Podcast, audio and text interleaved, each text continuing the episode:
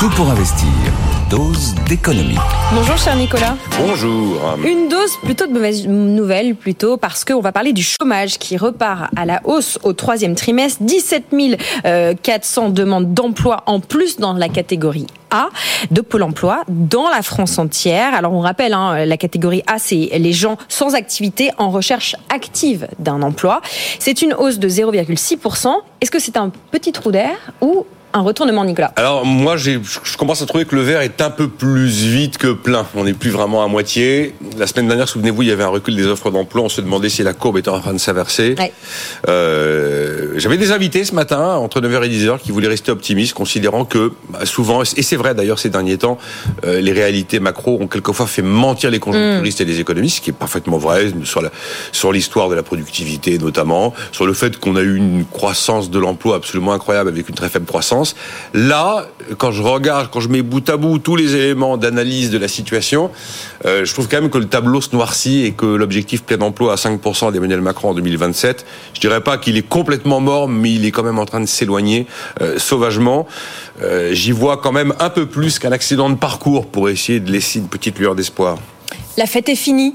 C'est ce que vous nous dites. C'est quoi vos arguments pour dire ça? Mais Les arguments pour dire que la fête est mal engagée, en tout cas, c'est qu'ils sont lourds et ils sont nombreux. Le premier, euh, c'est qu'on a eu un, retour en flèche des défaillances d'entreprises. On s'y attendait, mais ça y est, on y est. Euh, dans la plupart des cas, pas tous, mais dans la plupart des cas, les défaillances, ça conduit quand même à des liquidations d'entreprises. Après, vous avez le climat des affaires. On a eu quand même les indices PMI des S&P Global lundi qui sont très suivis c'est quand même mauvais. On est à des plus, des plus bas niveaux depuis trois ans, on est largement sous les moyennes de long terme. Ces indices PMI sont quand même vraiment des indicateurs avancés, des vigies de l'économie et de ce qui va arriver. Après, les offres d'emploi, on en parlait la semaine dernière, le recul est quand même fort. Alors c'est dans le vert, bien sûr, il y a des, mais le recul est quand même violent. On a cette hausse mécanique de la population active du fait de la réforme des retraites, c'est donc une bonne chose, on va accroître le taux d'activité. Mais enfin, c'est quelque chose qu'il faut gérer en termes de, en termes d'emploi et en termes de marché du travail.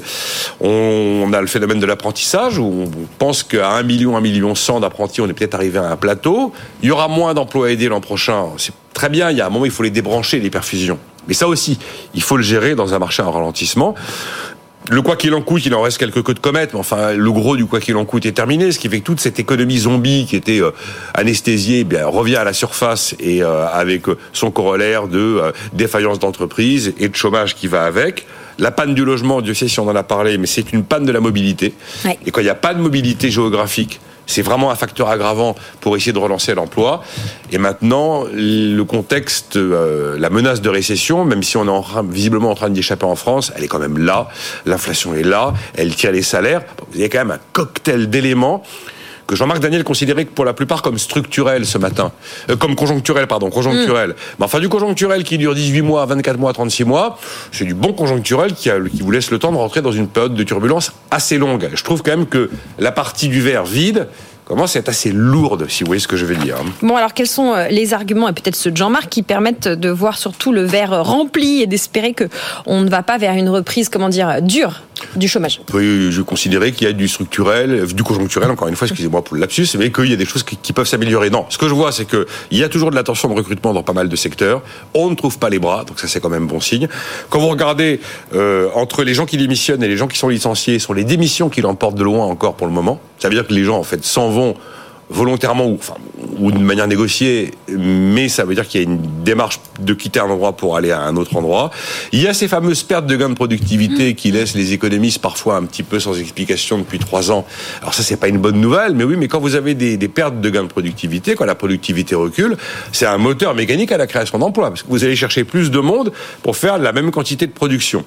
Et puis, quand on regarde aussi le nombre de personnes indemnisées au chômage, c'est un chiffre qui pour l'instant est stable. Ça veut dire que tout ça reste fluide, qu'on va perdre un emploi ou le quitter pour en retrouver un assez vite et que la population tend à assez peu s'éloigner du marché de l'emploi. C'est quand même pas non plus des éléments, ces, ces éléments-là mis bout à bout, je vous en ai cité quatre, ne sont pas complètement négligeables. Maintenant, sur le plein emploi en 5% en 2027, je dois reconnaître que euh, Gaël Mac de Challenge disait ce matin, non, objectivement, les 5% en 2027, c'est lunaire. Alors, Bruno Le Maire, il a eu cette formule, cette formule que je vous laisserai interpréter. Si nous laissons notre modèle social en l'état, nous n'atteindrons jamais 5% de chômage en 2027. J'ai essayé d'en débattre ce matin. Personne n'avait trop envie de toucher à la notion de modèle social en l'état, parce que c'est cette phrase qui m'intéressait. Qu'est-ce que ça veut dire ne pas le laisser en l'état en termes de choix politiques nouveaux? Bon, on en reparlera une prochaine fois, mais il y a un sujet là quand même. Hein. Il y a une petite mise au point que vous vouliez faire? Oui. Oui, je voudrais dénoncer, parce que je l'ai beaucoup vu ces derniers temps, euh, ceux qui saturent les réseaux sociaux pour affirmer euh, non, le chômage n'a jamais baissé. On nous ment. C'est les radiations le sujet des radiations. Alors, à Pôle emploi, non, il n'y a pas une explosion des radiations. Il y a un phénomène de vaste communicant, quelquefois, entre la catégorie A, qui n'a pas du tout travaillé, les catégories B et C, qui peuvent, c'est vrai, parfois fausser un petit peu la photographie, bien que le bascule vers la catégorie B ou C, c'est une bonne nouvelle. C'est des gens qui ont un peu travaillé, voire beaucoup travaillé mm, mm, mm. pendant le mois.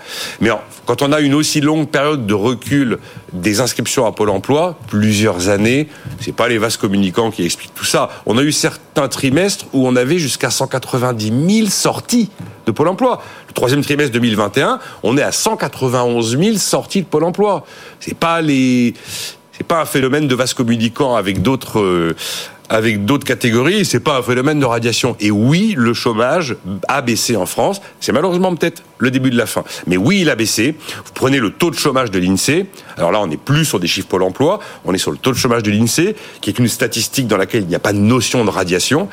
En 6 ans, le taux de chômage de l'INSEE est passé de 9,5% à 7,2% quand même pas me dire que c'est pas un recul du chômage. Et si vous prenez les fameux chiffres d'hier de Pôle Emploi, certes, on augmente de 0,6% ou 0,7% en fonction pour qu'on prend France entière ou métropole sur trois mois, mais sur un an, on est encore sur une baisse. Euh, on est sur une baisse de 3,8%. Et dernier point sur toutes ces réactions qui sont toujours les mêmes. Euh, en plus, c'est faux de dire que le chômage ah ben si le chômage recule, c'est que les emplois sont pourris. Non, c'est pas vrai. Sur la période, les CDI n'ont eu de cesse que d'augmenter. Bon, cessé d'augmenter. Donc voilà, petite mise au point sur ces éternelles mises en cause des chiffres, des observations faites par les médias, qui seraient aux ordres d'eux, qui mentiraient, l'INSEE dirait n'importe quoi, tout ça. Bon, bref. C'est pas une sorte de théorie du bruit. Le chômage, il a baissé depuis des années, évidemment. C'est Twitter qui est pas sympa avec vous? Mais partout. C'est toujours, toujours la même chose, quoi. Donc, euh, de temps en temps, j'essaye de, j'essaye au moins de donner des arguments qui me poussent à dénoncer euh, le fait qu'il euh, y aurait une sorte de mensonge organisé et qu'on dissimulerait la vérité.